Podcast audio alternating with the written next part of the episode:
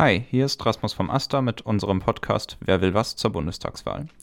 Allen Kandidierenden wurden im Voraus die gleichen drei Fragen gestellt. Die Antworten, die wir darauf bekommen haben, haben wir hier für euch zusammengestellt. In dieser Folge geht es um Marcel Schmidt aus Kiel, der für den Südschleswigschen Wählerverbund kandidiert. Er ist 57, Polizeibeamter und beschäftigt sich politisch vor allem mit Infrastruktur, maritimer Forschung und den Beziehungen zu den skandinavischen Ländern. Aber dazu hören wir am besten etwas von ihm selbst. Unsere erste Frage an ihn ist, was ist dein persönliches Spezialgebiet, das du im Bundestag voranbringen möchtest? Mein Spezialgebiet, wenn man das so sagen möchte, ist eine faire und gerechte Bezahlung und das, was man unter guter Arbeit versteht. Gute Arbeit ist ein Begriff, der beschreibt gesicherte Arbeitsbedingungen, nicht durch Zeitverträge, sondern durch langfristige äh, Verträge generiert, durch Festanstellungen. Es beinhaltet eine, eine Vertretung der Beschäftigten, äh, Gewerkschaft, Betriebsrat. Es beinhaltet auch vernünftige Arbeitsbedingungen. Es soll nicht gefährlich sein, dort zu arbeiten. Eine, eine vernünftige Rundumversorgung und natürlich auch eben Sozialabgaben, Krankenversicherung, Arbeitslosenversicherung, Rentenversicherung. Und es beinhaltet selbstverständlich eben auch eine faire und gerechte Bezahlung. Und das ist ein, ein ganz wichtiger Punkt bei dem gesellschaftlichen Zusammenhang insgesamt. Denn es ist wichtig, dass die Menschen von ihrer Arbeit leben können, dass sie von, von ihrer Arbeit auch die Sozialabgaben, Sozialleistungen bezahlen können, damit sie eben auch im Alter eine auskömmliche Rente haben.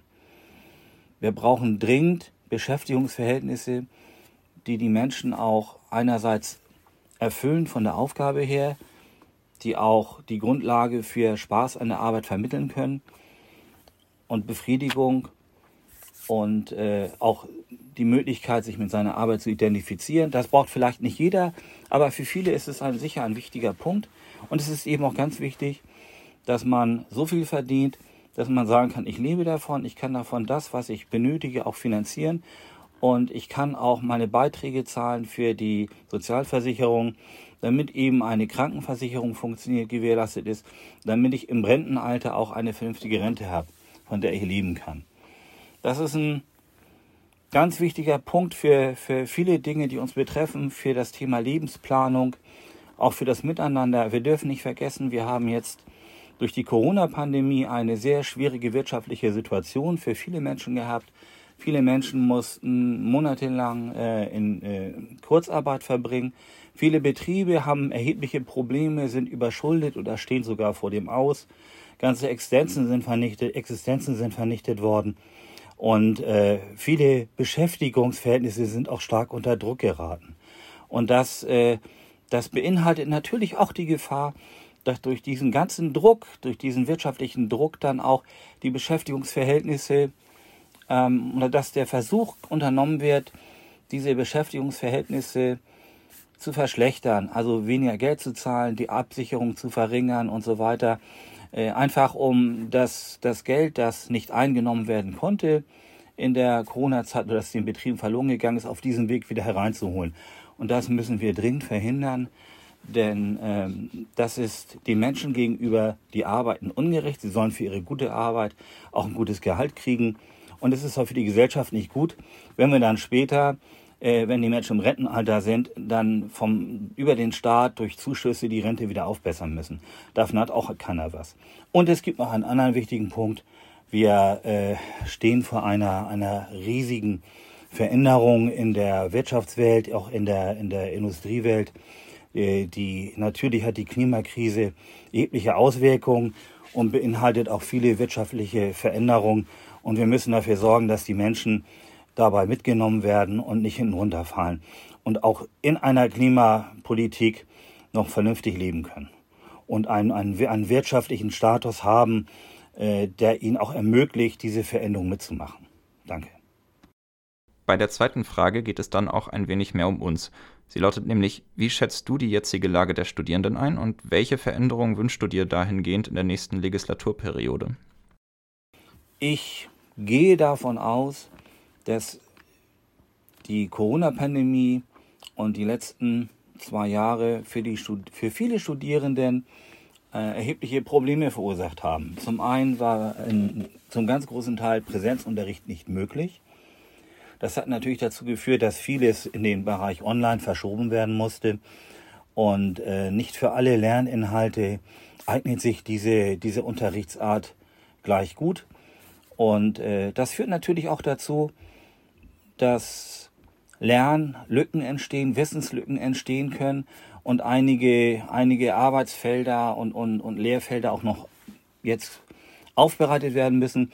Gleichzeitig ist natürlich auch für Studenten und Studierenden immer auch die, die Zeitschiene ein, ein wichtiger Punkt, denn oft äh, sind ja Förderungen, in der Regel sind Förderungen immer zeitlich begrenzt.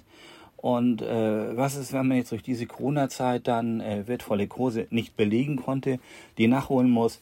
Dann die Frage, die ja auch mehrfach diskutiert wurde an den Universitäten und in der Hochschulpolitik, werden diese Semester angerechnet oder gibt es sogenannte Freisemester, die dann nicht, nicht mitgezählt werden bei der Förderung? Das ist alles eine ganz schwierige Sache, denn man muss auch mal sehen, für äh, viele Studenten sind diese Förderungen einfach äh, unabdingbar.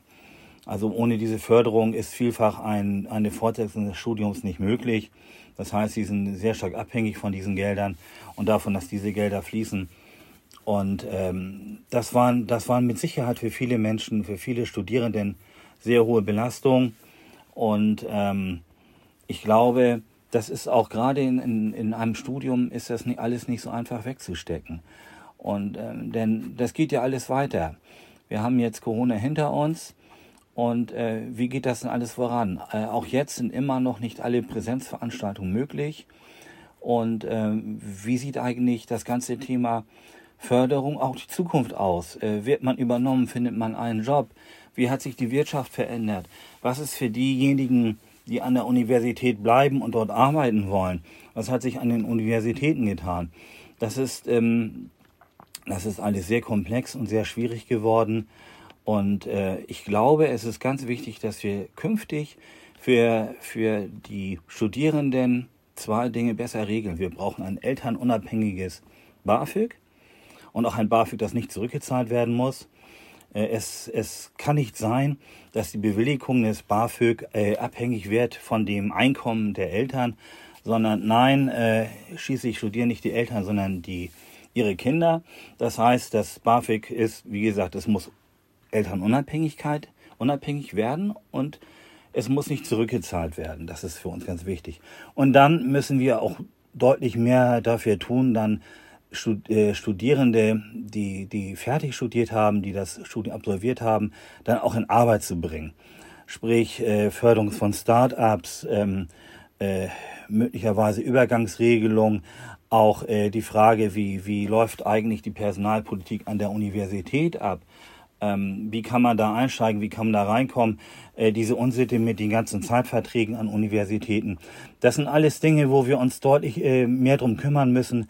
Wenn, äh, wenn ein Studium absolviert ist, heißt es, wir müssen dafür sorgen, dass, äh, dass die Menschen auch in der Arbeitswelt untergebracht werden. Darum will ich mich bemühen und dafür möchte ich kämpfen. Und unsere dritte Frage an Marcel Schmidt vom SSW ist, welches Vorhaben findest du für den kommenden Bundestag am wichtigsten? Aus meiner Sicht ist das wichtigste Vorhaben im kommenden Bundestag die Klimapolitik, die Klimawende, der Umbau der, der Industrie, des Wirtschaftslebens. Und das alles muss auch sozial gerecht gestaltet werden. Ich glaube, das ist die wirklich große Aufgabe, vor der der neue, der kommende Bundestag steht die Anforderungen der Klimapolitik mit einer guten Sozialpolitik zu verbinden. Wir haben in der Klimapolitik gewaltige Herausforderungen vor uns. Wir müssen nahezu das gesamte Wirtschaftsleben umbauen und wir müssen auch in unserem Alltag unglaublich viel verändern, damit die Erderwärmung noch gestoppt werden kann. Und gleichzeitig müssen wir dafür sorgen, dass dieser schwierige Prozess, manche sagen, das ist das größte Industrieprojekt, das in diesem Land äh, je durchgeführt wurde, nämlich äh, Klimaneutralität bei der Produktion zu erzielen. Und die Frage ist, äh, wie, wie können wir diesen Prozess so gestalten, dass er gerade auch für die Menschen, die kein großes Einkommen haben, noch bewältigt werden kann. Wie können wir diesen Menschen eine Teilhabe am gesellschaftlichen Leben ermöglichen? Denn es ist ja absehbar, wenn wir wenn wir eine Energiewende wollen, wenn wir auch vor allem auch eine Verkehrswende wollen, dann müssen wir natürlich im Verkehr eine, eine Menge verändern und wir werden natürlich auch über einen anderen Benzinpreis reden müssen. Aber damit einher geht dann die Frage, wer bezahlt denn diesen Benzin, äh, Benzinpreis und wer kann den auch bezahlen? Wir haben, äh, wir haben viele Pendler, die über kein großes Gehalt verfügen, die froh sind, wenn sie mit ihrem Auto zum Arbeitsplatz fahren können, weil sie nur diesen einen Arbeitsplatz haben. Auch nicht jeder, nicht jeder äh, kann sich die Arbeitsplätze so aussuchen, wie er möchte. Und für diese Menschen wäre natürlich ein hoher Benzinpreis ein Riesenproblem. Andererseits können wir auch nicht sagen, wir äh, sorgen dafür, dass der Benzinpreis stabil bleibt, denn sonst steigt wirklich keiner mehr vom Auto auf das Fahrrad oder die, den öffentlichen Nahverkehr um. Das heißt, wir müssen einerseits müssen wir sehen, dass wir unseren Alltag und auch die Industrie verändern, auch die Produktion verändern. Und gleichzeitig müssen wir dabei dafür sorgen, dass, äh, dass einige, dass Betriebe nicht kaputt gehen, dass die Betriebe überleben. Auch für Betriebe muss es möglich sein und vor allem muss es eben auch für die Menschen mit kleinem und mittlerem Einkommen muss es alles zu wuppen sein, gerade auch für Familien, die kein hohes Einkommen haben.